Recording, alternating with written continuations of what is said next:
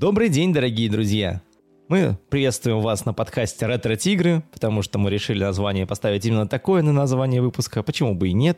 И с вами сегодня я, Иван Буевец, и... Я, Сергей Бондарчук. Привет-привет. Да, а, всем привет. Да, сегодня... сегодня довольно интересная у нас будет тема. Это ретро-игры. Мы решили обсудить, что вообще из себя представляет в наше время, уже в современное, и к чему оно приводит – Будем разные затрагивать темы. Я думаю, мы не только будем останавливаться прямо на старых играх, на современных немножко тоже, потому что там тоже есть что обсудить. И начать, наверное, уже будет стоить... Вань, что для тебя является ретро-игры?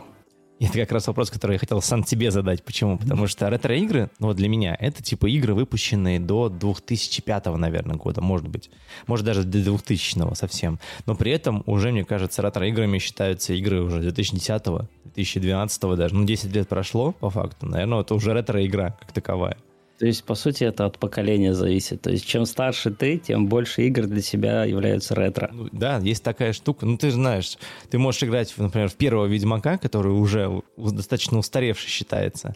И по факту там и графика старенькая, и геймплей такой устаревший, но при этом и история это все еще интересная, так что мы там остаемся, но при этом это уже считается ретро-игрой, на мой взгляд. Ну, у думаешь? тебя, скажем так, у тебя мнение э, здорового человека. У меня, да, у меня к ретро-играм, скорее всего, мнение курильщика, как говорится, потому что я к ретро-играм в последнее время даже отношу такие игры, которые сделаны в наше время, современное, да, но они стили- специально стилизованы, угу и геймплейно, и графически под то, как э, раньше игры работали. То есть я буквально на прошлой неделе э, проходил черепашек ниндзя, которые недавно вот вышли, на прошлой неделе тоже. Мы с сыном играли, и это ностальгия. То есть все сделано так, как будто я сижу за старой Сегой и играю. Но на самом деле это все ну, в современном компьютере мощном. И даже такую игру я бы отнес, может быть, как так скажем, ответвление к ретро-играм. Таким образом, мне кажется, сейчас разработчики очень сильно хотят всех вот подстегнуть. Всем, может быть, надоело уже много ААА а а проектов, да, AAA, mm-hmm. которые ну, все время одно и то же дают. Ну, все жалуются на одно и то же, но все хотят немножко поностальгировать. И вот начинается вот это, давайте мы вам предложим там черепашек ниндзя, давайте мы вам предложим что-нибудь там из Марио. Ну, хотя Марио сейчас тоже такое ну, вот... Не назовешь ретро, потому что он выходит каждый год, ну, там, плюс-минус. Вот у меня Switch, да, я на нем прям да. постоянно играю в некие Марио игры. Там, Марио Супер Пати, там, да, в принципе, это одна из тех игр, которые ты собираешь там четырех друзей, ну, то есть я плюс три, сам себе тоже друг, поэтому 4. И реально играешь в эти штуки, там, типа, ты гребешь на этой лодке, ездишь в Марио Карте, там, что-то еще только не делаешь, и как бы это такая прям семейная игра, и она очень клевая. Поэтому, и, ну, и, собственно, Nintendo на этом тоже очень сильно выезжает. Это же бренд, огромный бренд. В этом это прикол. Просто невероятный бренд, который э, непонятно, как вообще победить. А надо ли? Потому что, ну, может быть, и не надо, согласен. Ну, знаешь... ну, а вообще, если начать, если вот начать так, что какие самые древние игры, которые ты помнишь? Вот с О. чего у тебя началось? Слушай, ну у меня была Sega. У меня была прям Sega. Ну, я еще даже играл в Дэнди, это, знаешь, это, с пистолетом игра, которая где-то угу. на собаку, ну, точнее, собака тебе приносила этих уток, и ты такой классный. Да. Это самая, мне кажется, ретро-игра, которую я играл. Ну, не считая, наверное, вот Mortal Kombat 3 на Sega был же секретное меню, где можно было в Space Invaders поиграть. Вот это, наверное... Ну, это, конечно, Это да. совсем ретро, потому что это же аркадная штука еще, эти Space Invaders было да. на аппаратах. А вот в Mortal Kombat ну, MK3 Ultimate, нашим любимым, там была как раз вот эта игрушка в специальной серии. Там нужно было, ну, если у тебя была книжка с кодами, а это, мне кажется, угу. самый главный ретро-атрибут, ты мог, собственно, найти комбинацию вот этих вот трех элементов в начале раунда, чтобы потом после раунда у тебя выпало секретное меню. То есть по факту, ну, то есть вот считай, Sega основной, основная приставка, но при этом было еще до этого ретро, по факту, в голове. Ну, как у я, тебя с этим, да, кстати? Я вот помню из того, вот я тоже, я начинал с Дэнди, да, то О. есть э, в Марио, Соник нет, это было Сега уже, но и танчики и все. Но почему-то О, танчики, да. э, эти игры, которые были на Дэнди, я вот именно для себя я не могу их назвать, что это игры, которые мне запомнились, которые я бы мог вот так вот взять и вернуться. Почему я так еще говорю? Мне как-то пришла с Алиэкспресса такая приставка, которая как раз держала в себе кучу всех вот этих дэнди игр, да. Mm-hmm. Я захожу туда, и я включаю этого Марио, и вот тут начинается такая, не знаю, психологическая какая-то э, мом- момент такой, когда я, вау, круто, надо поиграть, это же моя, ну, то есть память, ностальгия, я в это играл, и ты включаешь это и такой... Э, как я в это играл. Да, как я в это играл.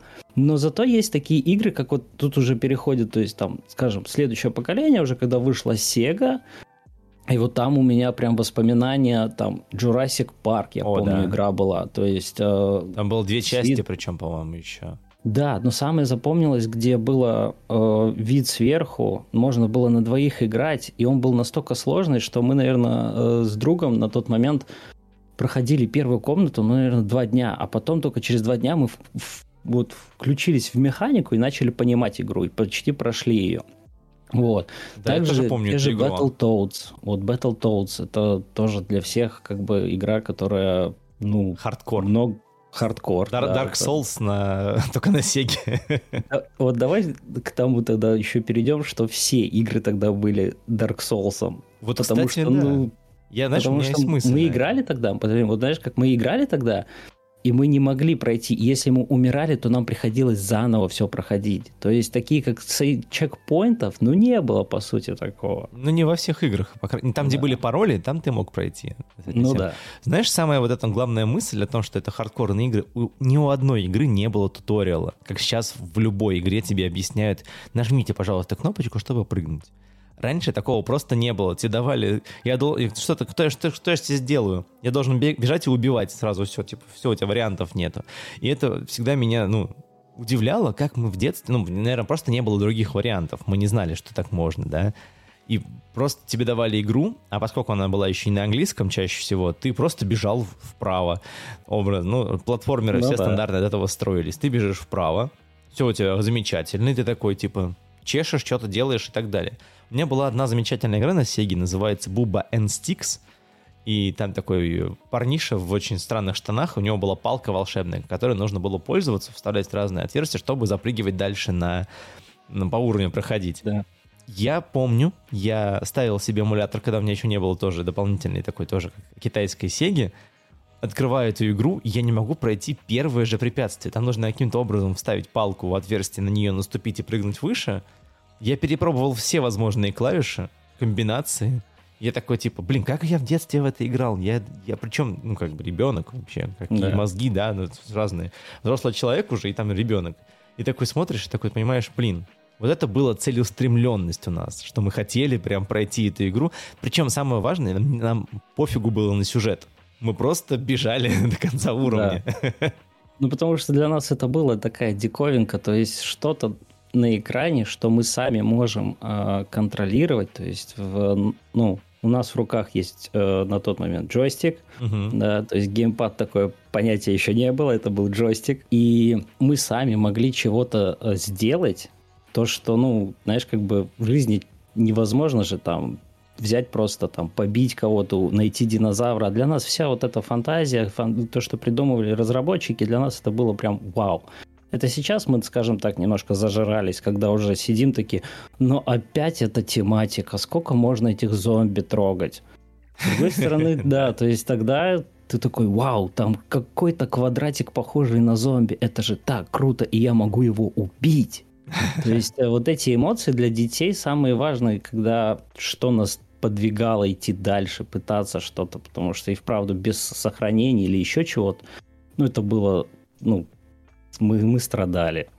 Вот. Ну, это, знаешь, это стоящие страдания. Ты с помощью них ты становился лучше, сильнее и круче, мне кажется, потому что у тебя не было, знаешь, возможности ошибиться. Ну, в некоторых играх, типа Соника того же, там были чекпоинты, у них там, когда ты пробегаешь определенное расстояние, там были такие, э, типа, флажки. Если да. Соник там погибал без колец, то он возвращался обратно на этот уровень. Но реально многие игры начинали либо уровень сначала, либо у тебя реально три жизни, и ты начинаешь всю игру сначала. Благо, что в опциях иногда был более легкий режим поставить себе не три, а пять жизней. Или бы был хардкор вообще, оставить одну мне, жизнь. Мне кажется, это вот эти легкие режимы, это уже китайские проделки. Думаешь? Да, мне кажется, разработчики не хотели, чтобы мы прям, э, ну, нам все легко получалось у нас, но при этом Вот я помню, что всегда, вот, ну, у нас, особенно пиратские Дэнди, ты заходил в, на базар, да, и там одного Марио 30 кассет, и ты такой, а в чем они отличаются? И там просто ты покупаешь одну за те же деньги, и вторую можешь такую же купить. И в одной версии просто та же самая Марио, но просто он начинает там, например, уже с большим количеством жизней. Или же вообще он начинает сразу же, когда вот Марио берет и, знаешь, цветочек подбирает, он уже стрелять может, а тут ты с самого начала можешь. То есть это уже какое-то пиратство того времени. Ну, это реально, знаешь, это вот модно на Ведьмака и на всех остальных выходит, на Skyrim, а тогда это были вот такие моды, когда кто-то, мне кажется, прям в микросхему лез и там всю программу менял. Ну да, да, там надо было повозиться. Это не то, ну как сейчас тоже это нелегко, то есть программно сделать, потому что для этого. Но тогда это скорее более физически надо было поработать больше, потому что тебе там ту, такую кассету надо сделать, там, чтобы этот чип впаять туда, там, запрограммировать как-то тоже. То есть посложнее это было. Вот как Но... раз таки, да. Понимаешь, мне... Сейчас давай, вот, давай. вот эту мысль расскажу. Вот когда, например, ты играешь, ну, в детстве, тебе вообще, в принципе, пофигу. Тебе дали как игру, ты ее играешь. Ты даже не думаешь о том, что есть варианты этой игры, 30 штук, вот как этот самый.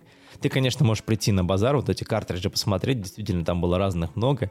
У меня вообще была такая история, у нас были категории картриджей, типа от единички до семерки почему-то в Питере у нас, и типа самые крутые игры были седьмой категории, они стоили по, там, по 300 с хреном рублей, а самые дешевые типа по 150. И ты мог, типа, принести игру старую, пятого, там, четвертого, четвертого уровня и доплатить, типа, разницу, и чел у тебя забирал картридж, отдавал тебе более крутой. Я просто помню, почему, потому что я, моя, моя самая любимая, мне кажется, игра на Сеге, это была Rock'n'Roll Racing от Blizzard oh. тогда еще. Ну, в принципе, просто Blizzard, не Activision Blizzard, а просто да. Blizzard. И я в нее играл, мне кажется, бесконечно, на самом-самом-самом сложном уровне игры — где там у тебя куча разных планет и всего остального, потому что на обычном уровне у тебя планеты было всего три, ты как бы прошел игру, молодец. Но было так неинтересно. Я так все сильнее, сильнее, сильнее прокачивался, и там и музыка классная, и геймплей прикольный, и как бы не было тоже обучения, то есть ты прям врывался и такой, едь, это такой, как? Начинаешь кнопки жать, там типа, а, а это стреляет, а тут какие-то шипы падают, а, вот бэшка ехать, все, поехали, давайте посмотрим. Вот эта игра Rock'n'Roll Racing, я про нее так часто слышу, но в моих краях вообще, ну, то есть ее не было никогда. Да ладно. Я, я даже не слышал, то есть я о ней узнал только вот как раз, когда уже появился YouTube, я смотрел каких-то ретро-обзорщиков, угу. и вот у них них, да, они там рассказывали, что такая крутая игра была. Я такой сижу, да не было такой игры, что вы врете, ребята? Все обман. Но тут сейчас хотелось бы еще мне обсудить, немножко перейти к тому, кто сейчас вообще популяризирует да, ретро-игры. То есть сейчас-то в наше время, когда уже есть куча всего, то есть у нас э, столько вариантов игр, и возвращаться э, там в некоторые старые игры, ну, вроде как и хочется, да, то есть мы такие думаем, как я и говорил, думаем, что это будет круто, но когда мы ее включаем, то уже не те ожидания, но все же вот этот дух, да, старых игр, он все равно у нас остается, и все равно есть ну, очень большое комьюнити, люди, которые вот топят за это. То есть что поддерживает вообще? Как ты думаешь? Ой, слушай, мне кажется, здесь очень простая схема, потому что у инди-разработчиков нет денег ставить большие сложные движки и как бы все это прогать проще сделать, типа, 8-битную версию и погнали. Ну, в какой-то мере. Потому что там таких игр действительно много. То есть открой Steam, там бери, вводишь 8 бит, и все, там таких игр просто миллиард. Но это, это игры, которые сейчас вот сделали, да? Да. то есть, а я имею в виду, что подвигает тебя реально достичь того, чтобы ты взял какой-то, вот, не знаю, пошел целенаправленно, купил себе Сегу, на нее картриджи и включил его. То есть э, не просто на компе, а ты реально заморачиваешься, чтобы поиграть в это старое. Ну, слушай, вот, вот у меня такого вот не было. Я, у меня есть э, Sega тоже, это китайская, которая хотя бы через HDMI подключается, у которой даже без, беспроводные джойстики. Mm. Оказывается, можно так было сделать. И люди делали. Я просто помню эту боль, когда у нас джойстики перетирались там, и ты все, ты как бы нужно подложить снизу какую-то бумажку, чтобы он прилегал да. контакт и так далее. Там же была какая-то странная распиновка в этом плане. Но при этом, да, то есть у меня просто было желание вот вспомнить то, что я чувствовал раньше. То есть это, ну, ностальгия по факту. Потому что mm-hmm. я в детстве получал очень много удовольствия от этих игр и такой, типа, а что будет сейчас? Ну, типа, знаешь, такой, а что будет? И действительно, очень многие игры вызывают такое ощущение прям приятной ностальгии. Но важный момент, я когда эти игры включаю, я в них поиграю немного, и как бы надо остановиться, ты останавливаешься, а потом прогресс начинается заново, потому что там же тоже сохранений нет. Не везде, по крайней мере. Есть такие игры, как, например, Comic Zone, где вообще нет сохранений. Да. И как О, бы очень прекрасная игра. игра вообще. И ты ну, то есть, почему, типа, неудобно играть на такой же приставке, когда у тебя есть, например, эмулятор? На эмуляторе ты можешь сохраниться и продолжить с момента, когда ты закончил, потому что он, mm-hmm. он позволяет это сделать. И эмулятор позволяет сохраниться, загрузиться потом, если ты что-то сделал неправильно, это тоже плюс. А, mm-hmm. То есть ты сам себе как бы немножко упрощаешь жизнь, поэтому эмулятор выгоднее, на мой взгляд. Но при этом тот самый дух прошлого, у тебя уже не хватает усидчивости его выдержать. То есть вот это, пройти уровни Battletoads, пройти что-нибудь еще. Тебе тупо не хватает времени. Раньше-то в детстве мы реально могли сидеть там часами от двух до восьми и ничего. То есть если нас да. не выгонят гулять, как говорится. И ты такой думаешь, сейчас я куплю такую приставку, тоже как сяду и как 8 часов зарублюсь и такое. А потом там у тебя мусор вынести, погладить, постирать. И ты такой, ладно, продолжу попозже. Вот ну, у тебя как с этим? Вот меня с этим, знаешь, как вот насчет, если говорить про популяризацию того, что ну, почему это сейчас становится популярным, да, вот если ответить на этот вопрос, мое мнение, что одни из этих людей, которые внесли в массу, что можно опять играть в старые игры, это спидранеры.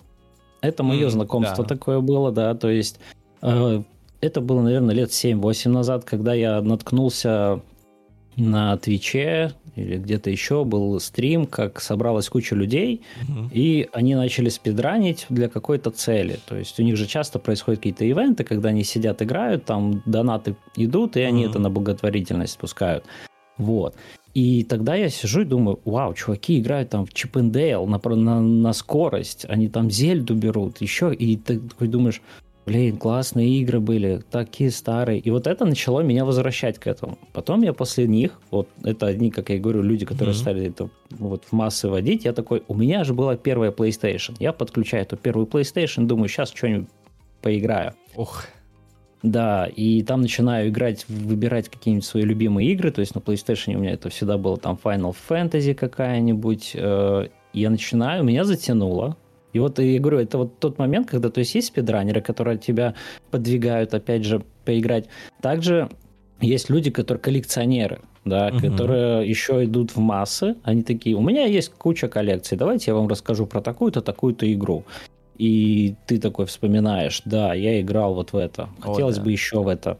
И вот мне интересно, чем еще можно сейчас, например, заманить людей, да, ну как, это не обязательно делать, то есть заманить, но э, есть, есть же люди, которые не решаются, они вспоминают, вот, у меня тогда была такая-то приставка, мы в это играли, так э, почему бы сейчас в наше время это не поиграть? Эмуляторы, с одной стороны, мне кажется, убивают это удовольствие. Вот ты говорил про эмуляторы, да, то есть я к ним отношусь очень так, э, ну, негативно, скорее всего, потому что не те ощущения. Ты все равно сидишь за компом, ты сидишь у монитора, а когда у тебя есть приставка, это ты на диване, это как с консолями даже сейчас. Почему ну, любят да. консоли? Это потому что ты можешь на диване лежать, жрать чипсы и все. И также ты, ну, можешь и это делать за какими-нибудь старыми. Но сейчас же для того, чтобы поиграть в это, да, то есть, да ты можешь пойти и купить себе Сегу, сейчас, ну, можно это сделать. Да, без проблем. Но подключить это сейчас, это вот э, такой вопрос, когда я смотрел, как человек мне объяснял, как в полный, э, чтобы был полный комфорт этой игры, что для этого надо. То есть для какой-нибудь там старенькой Nintendo, Sega. И как он мне начал, э, как я вот смотрю, и он объясняет. Во-первых, надо провода перепаять. Прям настолько а, он погружен, да? Да, да, то есть перепаять провода, чтобы они подходили к коннекторам. Самый лучший вариант, якобы есть какой-то телевизор, который раньше нигде не продавался, а он использовался в, ну, в индустрии телевидения, угу. да, где там люди сидели и переключали камеры, чтобы ну, лучший кадр взять. И вот эти телевизоры, которые были вот для какой-то определенной индустрии, их сложно достать, но если ты его достанешь, то у тебя будет там самый комфортный геймплей для консолей. И ты сидишь, люди, как, как это просто простому человеку, который такой решил, ну я хочу поиграть, ну просто, не, тут еще такие заморочки. Ну вот я, например, подключал PlayStation даже к своему телевизору, который там угу. 55 дюймов, Э, ну, там вырви глаз был. Ты такой, о, да, тут, конечно, Очень. уже и портится вроде как впечатление от этого. Ну, кстати, Но... удивительно. Наверное, да, многие вещи внутри ретро-гейминга, они завязаны на ретро-вещах. У нас не было крутых телеков с, крутой, с крутым графонием и всем остальным, и цвета там были такие немножко приглушенные, и тебя это не вымораживало. Сейчас, если mm-hmm. ты включишь Эллен тоже на эмуляторе или, в принципе, в обычной приставке любую игру, особенно детскую, там у тебя цвета просто во все стороны чуть ли не вываливаются из телека, и ты такой, блин, что-то слишком ярко, я уже старый для такого. Да. Ну да, как бы когда ты возвращаешься вот эту ностальгию, самое же важное, чтобы тебя не испортилось, а остались эти эмоции. Потому что если ты приходишь такой с такими, ну, классными, вот э, все, фантазия работает, ты такой сейчас погружусь в это все, и когда включаешь, это все портится, ну, тут ты такой, а, вроде как бы не так классно был. И считай, ты в своей жизни отсекаешь какой-то приятный для себя момент. Может быть, тогда и не стоит лезть в это? Вот я, кстати, тоже думаю, а для чего вообще возвращаться в ретро-гейминг в целом, да? То есть вот мы говорим о том, что просто почувствовать ностальгию, но при этом это такая современная ностальгия. Это как, знаешь, э, ты уехал из какого-то города, а потом возвращаешься ну, через 10 лет, а там все уже перестроено, ты такой, вот по этой площади или по этой улице я гулял, а сейчас тут дом стоит. Да. Типа, это что-то такое ощущение вот у тебя вызывает это, или как, скажи? Ну вот мне, меня как бы есть определенные моменты в жизни, которые остались у меня там связаны с друзьями, да, то mm-hmm. есть, ну да, это как-то так и работает, что вот мы, у нас, мы тогда с друзьями, победив босса, прыгали, радовались там, да, mm-hmm. и ты это помнишь. И когда ты приходишь, э, опять же, уже со своими навыками, вот я как и человек, который, ну, очень много играет и там справляется со всякими Dark Souls, ну, нелегко, но, то есть, после Dark Souls ты приходишь и такой побеждаешь того босса в какой-нибудь старой игре, и такой уже как бы не те эмоции. О чем мы прыгали? Чем мы прыгали? Самый прямой пример, я помню, когда на первый PlayStation был Diablo 1. И для нас мы mm-hmm. тогда никак не могли пройти игру. Для нас это все время были какие-то эмоции. Мы там искали чит-коды еще что-то. То есть мы с друзьями ну, много чего делали ради этой игры. Uh-huh. И тут э, мы все-таки решились тоже с другом поиграть в первый Diablo, включили этот первый PlayStation. Мы его прошли где-то, наверное, за два дня. Ну, нормально. В общем, там встречались, поиграли, все закончили, и такие сидим, ну, было классно, но что дальше? Знаешь, как будто жизнь остановилась в этом плане. То есть такая классная игра была, мы столько всего делали, а сейчас мы так легко ее прошли. Потому что мы нашли какие-то там, знаешь, э, механики сломанные. Там у мага взяли один скилл и одним скиллом все время лупасили, лупасили, лупасили. Классика. А тогда для нас не было важно просто, ну, то есть закончить. Мы хотели весь путь пройти, а не просто закончить игру. И вот это тоже ломает вот этот ну, то есть порог вхождения, потому что сейчас нам это гораздо проще будет пройти. Ну вот это тот самый опыт, про который я тебе говорил. То есть мы в детстве просто долбимся во все подряд, потому что не понимаем логической связи между обилками и всем остальным. То есть mm-hmm. мы не можем соотнести что, например, такая обилка будет выгодна вместе с такой. То есть ты кладешь, например, там, если брать Diablo 2, за, я за Ассасинку играл, мне очень нравилось, когда ловушками играешь, mm-hmm. раскидываешь ловушки, заманиваешь монстров, ты их сжим, сжигает нахрен всех, и ты такой, типа, все в порядке. Ты об этом раньше не думал, когда ты такие вещи делал. Потому что у тебя не было связи с тем, как можно обилки сочетать. У тебя было такая, слушай, а эта штука прикольно стреляет и делает вжух и все монстры умирают. И такой, типа, о, прикольно. И нам, знаешь, тоже магичку, да, если знаю. Я просто в Diablo 1 играл, но я плохо его помню, если честно. У меня второй больше отложился в этом плане. Там, там можно было телепортироваться, там лед, огонь, пламя, все что угодно можно было кастовать, но в зависимости от билда. Причем мы тогда даже не думали, что такое слово билд есть, да. Для нас не было билдов, мы просто качались в какой-то ветке, и было нормально. Просто, ну, типа, прикольная абилка, наверное, нужна. Я помню, когда тоже играл в Diablo вторую, я прокачивал эту ассасинку на то, чтобы она там сначала ядом долбила, потом огнем, потом там чем-то еще, и ты такой, вроде прикольно, а потом, когда ты переходишь на следующий сложность, типа уже не normal, а nightmare, по-моему, там называется, и да. ты такой, типа, это ничего не работает, ты такой непрокачанный стоишь и думаешь, что делать дальше. Это вот как раз-таки, мне кажется, к вопросу о том, почему э, старые игры сейчас проходятся легче. То есть ты уже, во-первых, ты и опыта накопил. То есть когда мы начинали играть в наши ретро-игры, у нас не было абсолютно никакого опыта, на что можно было ориентироваться, чтобы проходить игры. Вспомни, например, Дюну вторую, да, если играл, Дюна Battle for Arrakis. Да, да. Просто да. легендарнейшая игра. Я помню эти моменты, когда ты просто делаешь паровозик из танков, и первый танк mm-hmm. ведешь на базу противника, и там начинаешь раскликиваться. Это сейчас в Старкрафте, там, первом или втором, ты просто выделяешь рамочку, через атаку посылаешь. А тогда, чтобы отправить э, войска на, на нападение, тебе нужно было простекать их, знаешь, типа один за одним зацепить. Это вот, знаешь, да, это, ты согласен. приходишь с этим, ну, именно с опытом к этому приходишь. Здесь то же самое. То есть у нас чем больше опыта, тем лучше мы играем в игры, тем быстрее мы их проходим.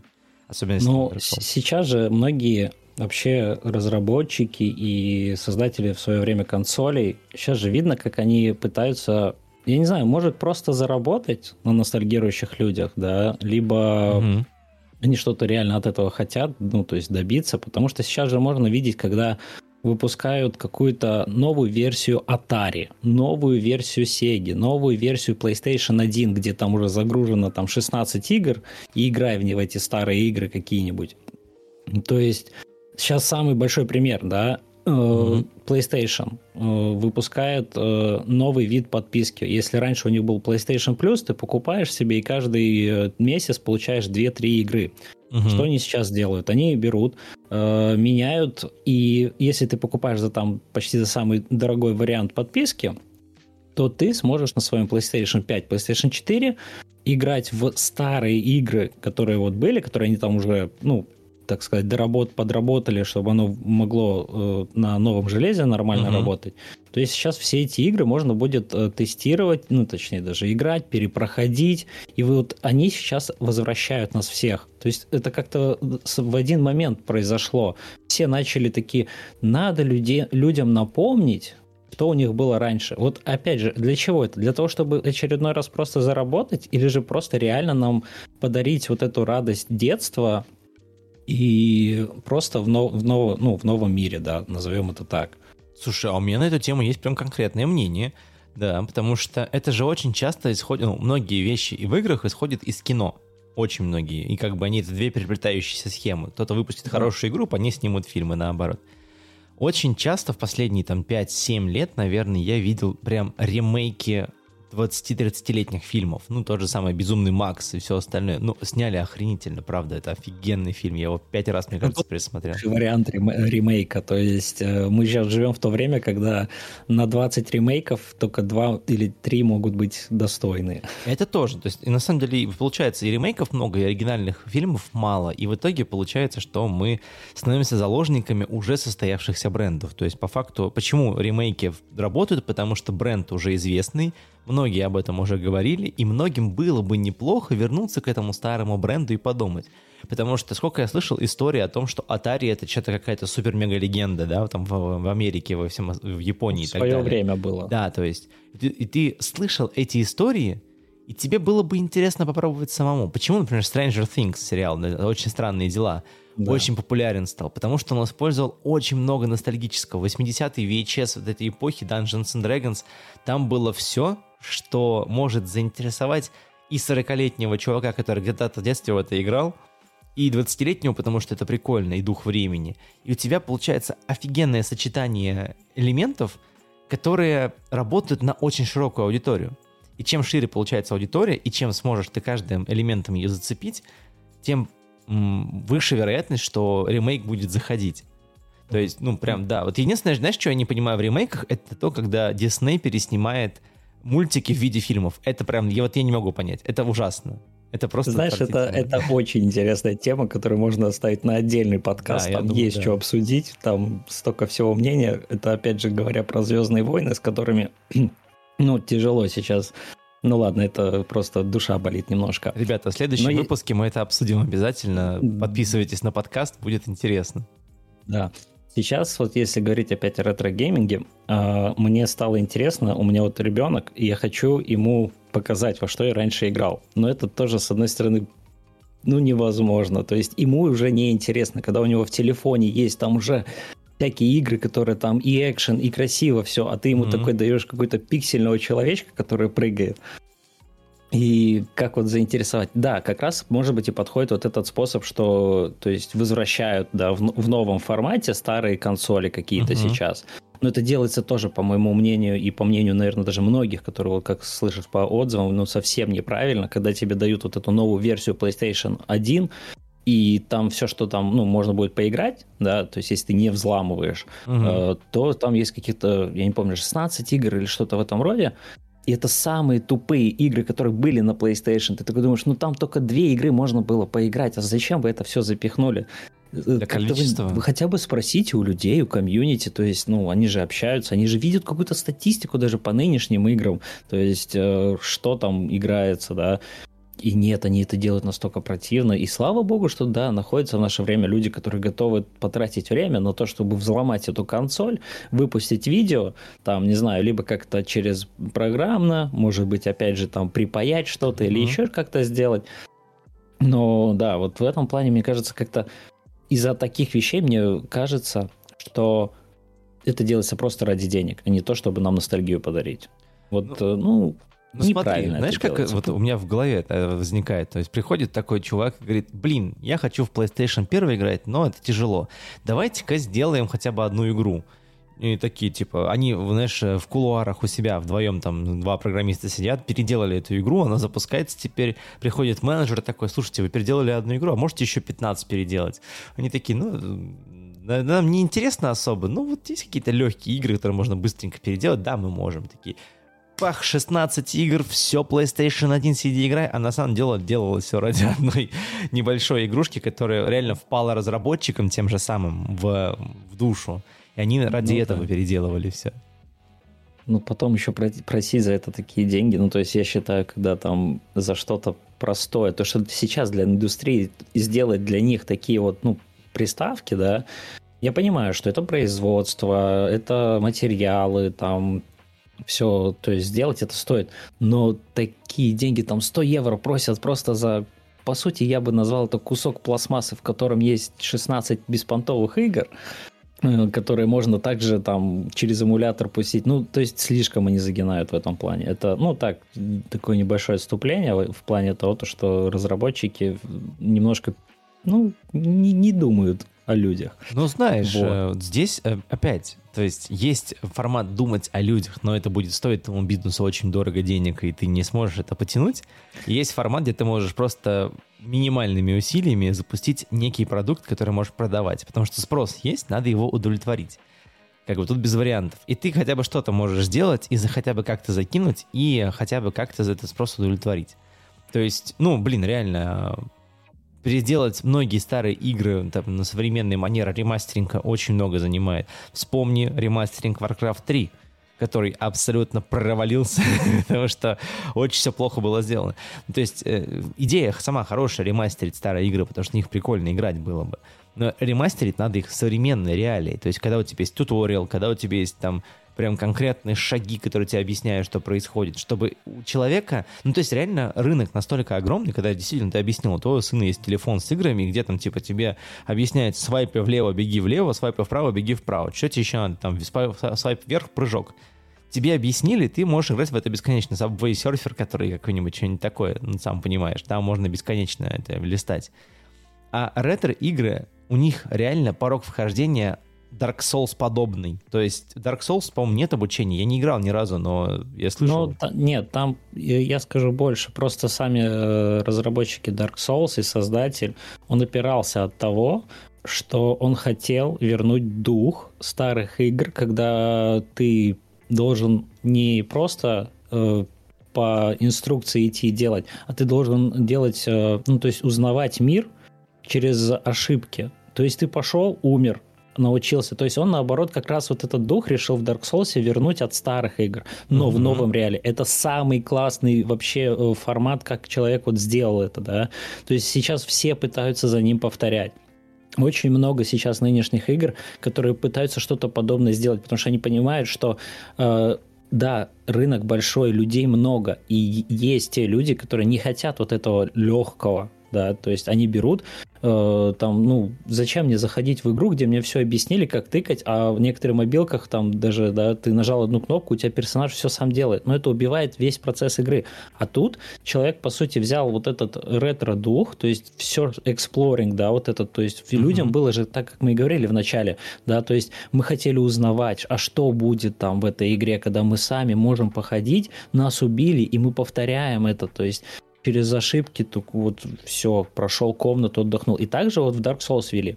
Сейчас очень много примеров там, кто попытался так же сделать, но не у всех это получается сделать правильно, да, то есть он, он уже просто начинает выдавать фразу, то есть разработчик выходит, мы хотим, там на выставке стоит такой в костюмчике, мы хотим, чтобы вы почувствовали э, дух старых игр, потому что это ремейк или же какое-то продолжение, да, угу. то они потом, ты заходишь в игру, и по сути, ну, они нам наврали. И очень сложно такое сделать. Один из лучших же вариантов, опять я по, по, ну, повторюсь, ну вот черепашки ниндзя, которые сейчас вышли. Там она очень короткая игра. Мы прошли с сыном ее, по сути, за два вечера. Угу. И, но я получил этот вот вайп, вот эту энергию, вот ностальгии. И если зайти сейчас в обзор или еще куда-то, там все пишут, это было так, как на, на Сеге. Я получил все удовольствия. И там и сами механики, да, они осовременены, то есть ты бы не увидел столько супер атак, как сейчас там в этой игре, но они mm-hmm. поданы очень правильно. Э, история, опять же, очень простая, чтобы любой ребенок там мог, по сути, понять, mm-hmm. но сделано все качественно. И тут еще, вот, может быть, э, если мы не закончили, мы с вами можем продолжить, но мне стало интересно еще, а тебе не кажется, что нынешний ретро-гейминг, когда разработчики берут там, э, делают игру вот э, под ретро, угу. но по сути это вот ретро-игры нашего времени превратились в пиксель-арт. Вот это то, когда я отвечал на вопрос где-то в середине выпуска твой, я да. этого коснулся, и она была немножко, мне казалось, не в тему, сейчас вот реально в тему. То есть пиксель-арт в целом, ну, я говорю, что, не знаю, мне кажется, очень простая схема, потому что он гораздо дешевле в производстве. Ну, то есть реально. И, например, Индия-студия, Индия-разработчик, который сидит один колупает эту игру, он не может позволить себе использовать там Unreal 5 движки, потому что ему там слишком много надо 3D-моделировать, программировать и так далее. В пиксель-арте, тем более 2D-измерения, тебе реально нужно просто спрайты нарисовать и просто запустить их там тебе нужно отрисовывать все. Ну, ты же 3D-моделированием занимаешься, да, ты да, можешь да. про это вообще конкретно рассказать. Сколько, ну, сколько занимает разработка одного персонажа? Давай вот так вот, ну, чтобы зрители нет, познакомились нет, с тобой понимаю, лучше. Ну, хорошо, есть простой, хороший, качественный проект, и э, взять одного человека, без фанатизма, доверие, да. без фанатизма доверили сделать, но там, да, там, если качественно и хорошо сделать, у профессионалов больших это может занять 4 дня просто на персонажа, а когда там много персонажей и много вещей, это уже продлевается. Ну да, от, от 4 дней до недели у кого-то даже может месяц занять просто проработка персонажа. Потому что там очень много разных факторов. Когда ты делаешь главного персонажа, там же много чего согласовывать надо. Подходит ли он по э, стилистике? Может, кому-то не нравится, как выглядит там его прическа, потому что она не будет, ну, типа, характеризовать как-то. То есть там процесс очень сильный. Я да, про согласен, это и говорю, да. Да, в пиксель-арте ты взял, э, придумал себе там, не знаю, осьминога, ты наклепал э, спрайтиков, кубиков, вот всего, чтобы оно напоминало вот этого осьминога, и все, и это у тебя готовый персонаж. То есть да, тут это немножко проще, учитывая, что в наше время сейчас даже в Steam заходишь, есть различные программы, которые э, RPG Maker, например, тот mm-hmm. же, да, то есть программы, которые уже сделаны для того, чтобы ты мог создать свой продукт, из того, что есть в этой программе. Прикольно. То есть запустить и прям на, да, намного про- упрощает все, когда, ну, и поэтому так и выходит много проектов. Есть один из таких вот, названия точно не вспомню сейчас, выходила как раз вот э, от этого RPG Maker игра, которая, ну, покорила всех своей историей. Там человек заморочился, просто создал пару персонажей, но mm-hmm. он просто историю туда вел. И это все, это у всех там вау, круто, это красиво, игру, классно. Игрушка про чувака с мечом, нет? Нет, там с Луной что-то было связано. О. Я сейчас не вспомню. Я просто э, недавно смотрел на обзор одного блогера на такую пиксельную игрушечку, эм, которая... Там у чувака короткий меч, и там нужно было сделать себе длинный меч, чтобы убить дракона. То есть ты не мог убить дракона, пока у тебя не будет длинного меча. То есть ты как бы пытаешься его проткнуть, у тебя меч не достает до сердца. дракон от тобой стебется и отбрасывает тебя на начало уровня. И у тебя меч каждый раз все больше. Но проблема в том в этой игре, что тебе нужно этим мечом управлять так, чтобы пролезать в дырки и препятствия разные. То есть это по факту как там одна игра была, где чувак в котле э, поднимался на верхотуру какую-то. Я уже не, не знаю, я ни разу в нее не играл, но типа... Ну, вот я сейчас э, вспомнил, э, To the Moon называется а, игра, а, да, то, что я напомин... говорил.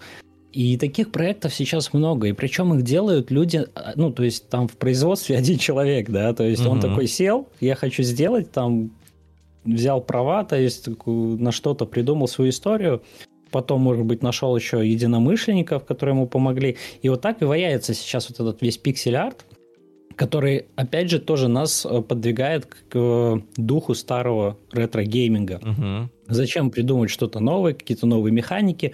Мы берем эти механики со старых игр, да, и просто используем вот ну, в нынешних проектах, которые также и выглядят. Слушай, ну вот касаемо пиксель-арта в целом, да вообще как такового, мы всегда ориентировались, что все состоит из кубов по факту. И тут приходит чувак такой, я хочу кубы, но в 3D. И появился Майнкрафт, да, и такой, типа, идея простейшая же сама по себе, там, типа, 5 копеек, сиди, добывай, собирай.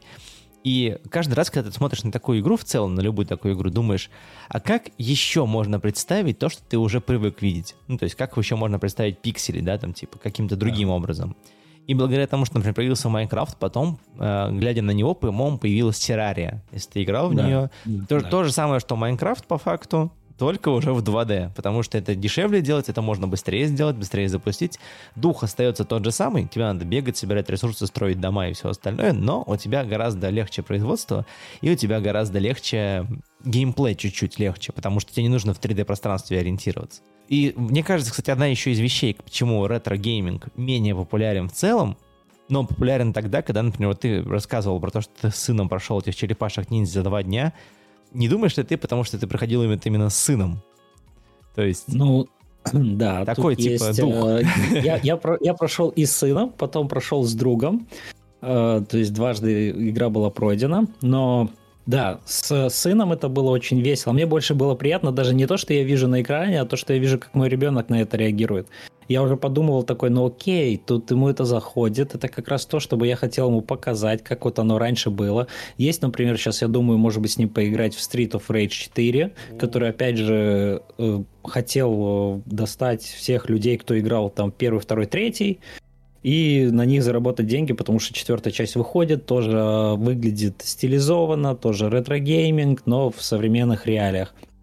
Вот. И тут, да, тут тоже важно. Я согласен, что, может быть, компании это будет и лучше. Зависит от компании и как это проходится. Одному, может быть, и вправду не очень. Ну, типа, да, представляешь себе какой-нибудь ретро-гейминговый battle royale? Например. Много уже. Ну, ну, ну нет, имеется в виду, ты, ты как бы, вот у тебя приставка максимум 2 или максимум 4 человека. Ну, типа, ты же не можешь battle royale играть, да, например, формат ну игр.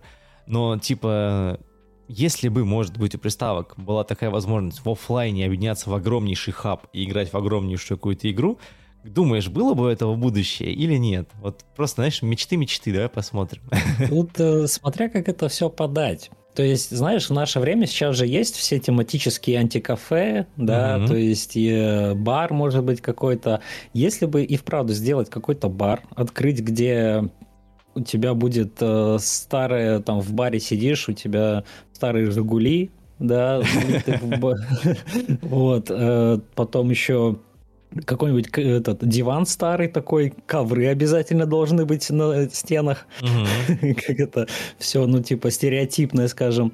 И я представляю вот эту сцену, где много телевизоров вот этих, да, старых, и там уже, скорее всего, знаешь, там не батл рояль, а просто устраивать турниры. Типа, опять, а ну хотя это так и происходит мне даже, как вот у mm-hmm. спидранеров, они собираются такие, а кто быстрее пройдет? Там Чип Дейла какого-нибудь. Э, но если открыть, так, э, оно сейчас уже существует, но оно в узком кругу.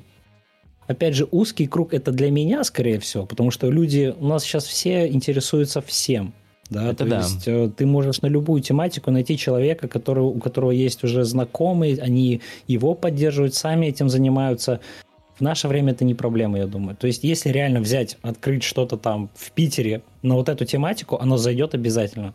Да, будет какой-то определенный, ну, каст, каст людей, которые такие будут приходить, там, не знаю, там 20 человек, но оно будет за собой еще потом тянуть еще людей.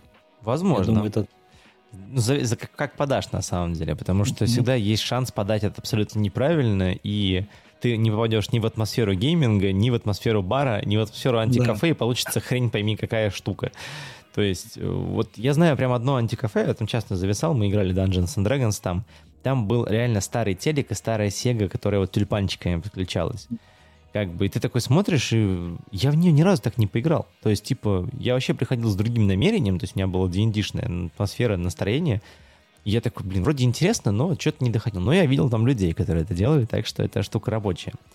И вот касаемо тоже, у нас вот, например, те же самые ретро-гейминг, наш любимый, вот Сеги и все остальное, там реально максимум два игрока было. Вот максимум. Я знаю, что были игры на четырех игроков, но вот я ни разу, не, не знаю, как там, ну, там какие-то то ли разветвители нужно было покупать для джойстика, то ли что-то еще. Вот я не помню. Ну так, в наше время это было невозможно достать. Оно существовало, и если сейчас поискать, то есть я много видел людей, которые заказывают там с Японии угу. товары. У нас этого просто не было. То есть можно было даже найти там на Sega, на Nintendo, там, да, на SNES, на все угу. вот это, чтобы было больше, чем два человека, но у нас это, видимо, не прижилось, это было, может, дорого, там нельзя спиратить это или еще что-то. Но, да, это много было, достаточно, скажем так, было игр. Я просто, знаешь, мне вот всегда было то ли мечта, то ли что-то еще поиграть в Rock'n'Roll Racing четверых. Я на двоих играл там с братом. Но там было всегда написано четыре персонажа, и такой, типа, там еще какой-то из кат-сцен, не кат-сцен, а если ты, типа, не играешь в игру, идет трейлер, как бы, этой игры. Угу. И там, там четыре персонажа, каждый управляется, экран на четыре части поделен, вообще все весело, круто. Так же, как и, например, какой-нибудь NHL 97, у меня там просто, я обожал эту игру. Это такой, ну, прям симулятор НХЛ, это было очень весело. Потом еще играл на, по-моему, на... Либо на компе, либо на второй плойке в 2003 НХЛ. И вот там был такой саундтрек. Я вот просто саундтрек вспоминаю с удовольствием. Но, собственно, к чему я клоню, да, как говорится. Да. А, говоря о том, мы, ну, сейчас мы можем играть, например, в плойку четвертую или пятую тоже в большие онлайн-игры. Там всякие Call, Call of Duty, эти Rainbow Six и так далее, где реально участвует много-много игроков. А в ретро-гейминге у тебя получалось некое маленькое-маленькое сообщество. Ты, брат, или ты и твой друг, или ты, там еще кто-то, парочка друзей, которые просто интересовались ну, этими играми, могли о них разговаривать, искать для них коды и все остальное. И благодаря тому, что это было маленькое, теплое сообщество, во-первых, не было никакого хейта практически никогда. Ну, то есть, если и был хейт, но это было типа, ну, драка друзей, ну окей, все в порядке. Да, да. Там не было переходов на личности и так далее, не было этих школьников, орущих и так далее. То есть, почему дух э, ретро-игр сохраняется? Почему, ну, или остается таким? Потому что мы помним именно те ощущения, которые мы испытывали, когда мы сидели в этом маленьком кругу людей. И там жали на джойстик, поворачивались вместе с ним, потому что мы надо было повернуть сильнее, и ты такой джойстик тоже поворачиваешь. И это штука, которую вот как бы сейчас не, не, не воспроизвести. Все люди стали немножко одинокими, когда появился компьютер с интернетом. Потому что, во-первых, компьютер — это однопользовательская игра, ну, в смысле, одного человека, не считает всяких да. разных героев, к которым мы когда-нибудь придем тоже в одной из тем потому что там очень много можно про ход сид игры рассказывать. Это одна из моих любовей тоже. Вот. А, но по факту у тебя потерялся дух близости, когда несколько людей, объединенных одной темой, прямо сидят и высказывают свои эмоции прямо в процессе прохождения, ну или там в процессе игры. И оста- осталась такая, знаешь, синтезированная игра. То есть игра и, может быть, люди, которые находятся рядом. Ну, в смысле, рядом, в смысле, находятся в самой игре. Ну вот. да, да. Нет, для этого я считаю, что чтобы что-то такое сохранять, это надо быть еще инициатором в некоторых моментах, mm-hmm. потому что мы, например, с друзьями любим раз в месяц собираемся, и наша именно вот цель во что-то поиграть совместно. Сейчас сложно найти даже уже, может, потому что мы много во что, что прошли, но в то же время очень ко- кооперативные игры, они сейчас, э, ну, как-то либо это полная шляпа, либо мы просто уже это прошли, да. И для того, чтобы вот сохранить этот дух, мы пытаемся собираться, но ретро-игры просто... И вот я могу предложить, ребят, давайте в что-то старое поиграем там, например, если есть возможность там даже на эмуляторе запустить mm-hmm. или еще что-то. Не всегда найдется вот этот человек, который, может быть, э, хотел бы в это поиграть, потому что люди многие остаются э, на мнении того, что я живу сейчас в современном мире, я хочу видеть красивую картинку, мне важно там больше фиписов увидеть, э, да, и тем самым вот один человек уже, когда такой появляется, ты понимаешь, что, ну, Тут Предатель. это мой друг, ты его не выкинешь да, из-за такой вещи с дома, но при этом всегда может найтись тот человек, который чего-то может просто испортить вот этот ностальгический момент, то есть ты хочешь вернуться, у тебя уже эмоции бурлят, да, то есть там что-нибудь сейчас найдем, такое Гормоны поиграем. тоже, знаешь, как, как при...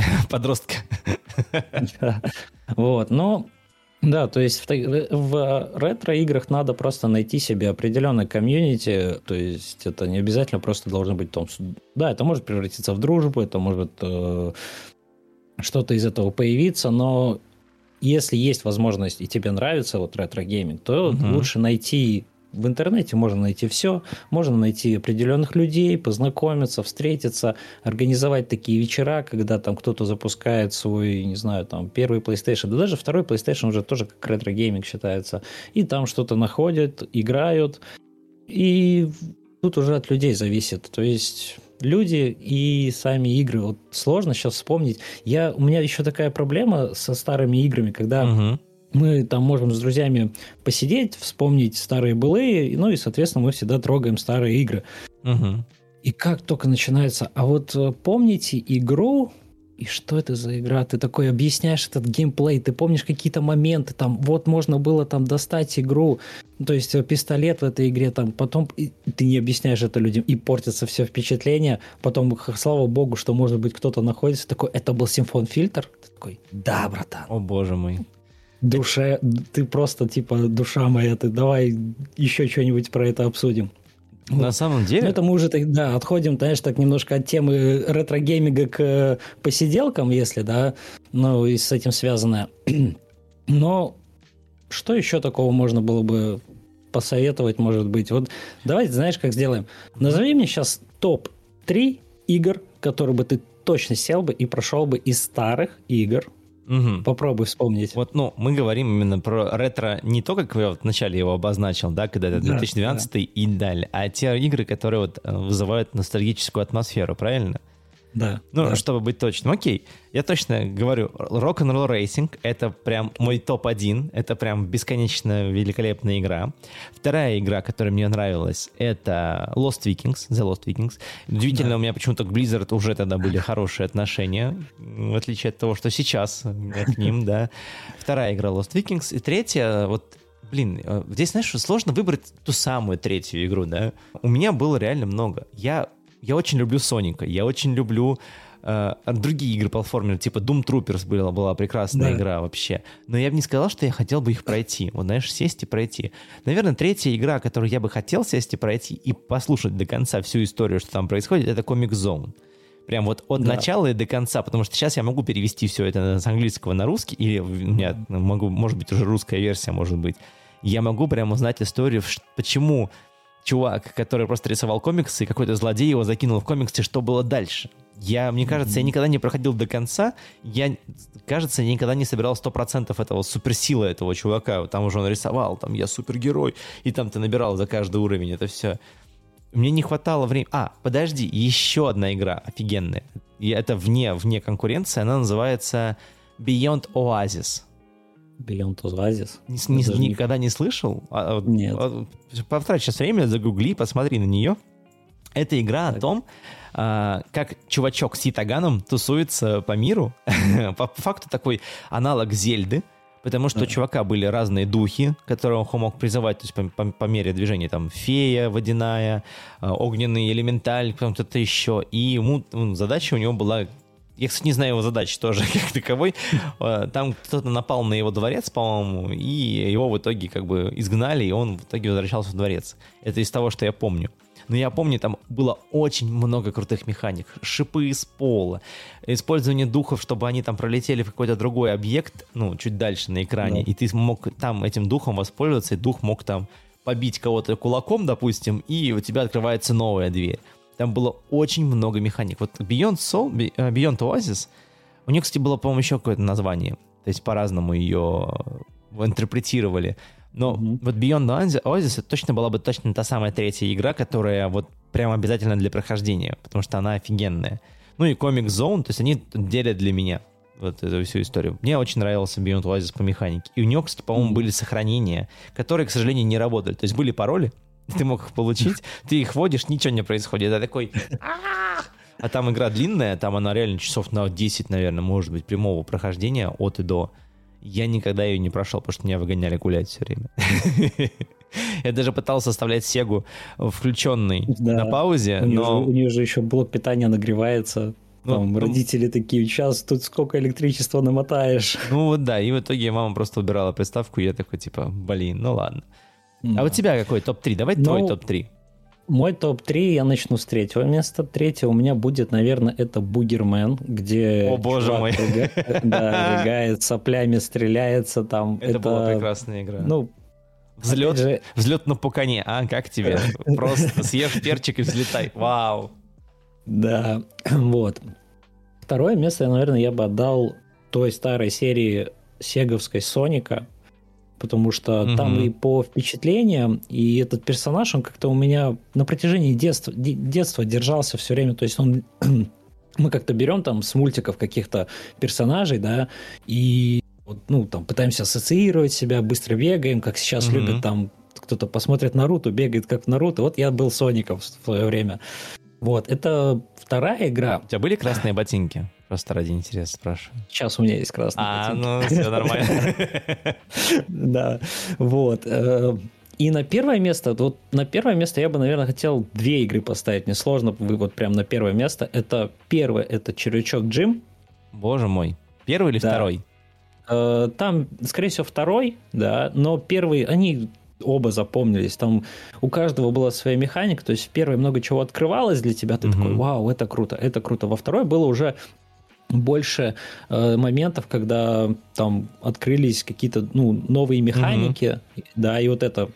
Ну и вторая, ну, то есть э, вторая игра на первом месте это контра, но контра именно на Сеге, которая называлась Hard Corps, если я не ошибаюсь. Hard Corps, по-моему, а. Это да, тоже да, да. офигенная ну, игра. Вот, там, где была возможность играть, там такие персонажи были, там такая атмосфера была. Боже, это шедевральная игра для того, вот мне кажется, если сейчас посадить э, человека, даже которому нужно там насилие или еще что-то, да, то есть темную тематику. Вот контра угу. вот это была прям топич. Слушай, вот я Персонажи согласен с контрой. просто вышка. И, и, знаешь, про нее вообще можно отдельный выпуск снимать, потому что там реально, и вот ты прямо правильно говоришь, что там были персонажи. Там было, во-первых, четыре героя, у которых да. реально у всех разные обилки. И по мере движения по сюжету ты там тоже находил огромных шагающих роботов, бегущих по шоссе хрен, хрень пойми кого вообще, там эти акулы, там не акулы, там, короче, был просто мега-миллиард, и там еще были, знаешь, э, там же были разветвления, там были вот, ветки я сюжетные. сказать, да, это одна из первых игр, которые для меня была, где было разветвление, ты мог выбрать Куда? Самое смешное, что я, у меня была игра японская. Мне что то, что это выбирай. Просто ничего. Разницы никакой не было. Но при этом как бы какая-то ветка сюжетная шла. Да, и, блин, да. это офигенная игра, тоже я соглашусь. То есть вот на самом деле уже получилось 8 игр, которые реально надо проходить. Да, да, и вот, да, это те игры, которые ты хочешь, вот я бы с удовольствием вернулся, осталось только вот достать, опять же, эмулятор, ну, такое себе. А вот если бы сейчас где-то достать все, всю атрибутику, вот. И знаешь, вот я бы еще, наверное, подытожил бы угу. на данный момент атрибутика, да? Вот О-о. давай еще, вот что для тебя атрибутика, которая ассоциируется с старыми играми? То есть это может быть и физическая какая-то атрибутика, и может быть там именно механика игр какая-то, которая вот тебе прям... Блин, ну на самом деле вот мне нравятся эти вопросы, которые мы задаем в конце нашего каждого выпуска. Получается, атрибут... я назову три атрибута, которые для да. меня вот ассоциируются вот с такими теплыми ламповыми посиделками ретро-геймерскими. Во-первых, колы и чипсы. Прям вот именно баночка 0,3 колы Именно не, не 0,5, не, нет, денег на такое не было, 0,3, она стоила еще дешево тогда.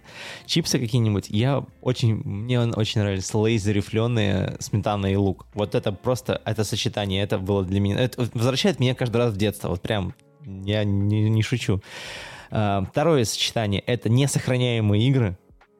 Просто это вот то самое то, ради чего ты собирался. Мы сейчас сядем и пройдем. Давай, давай, давай. И типа фигачил. Ну и третье, это на самом деле такая... Это дневное время. То есть это время там с трех до шести вечера, когда у тебя еще ты еще не садился за уроки, и еще родители на работе. И к шести они примерно возвращались, и все, у тебя заканчивалось это время волшебства, потому что они приходили, все, иди делай уроки, иди а, ужинать и так далее.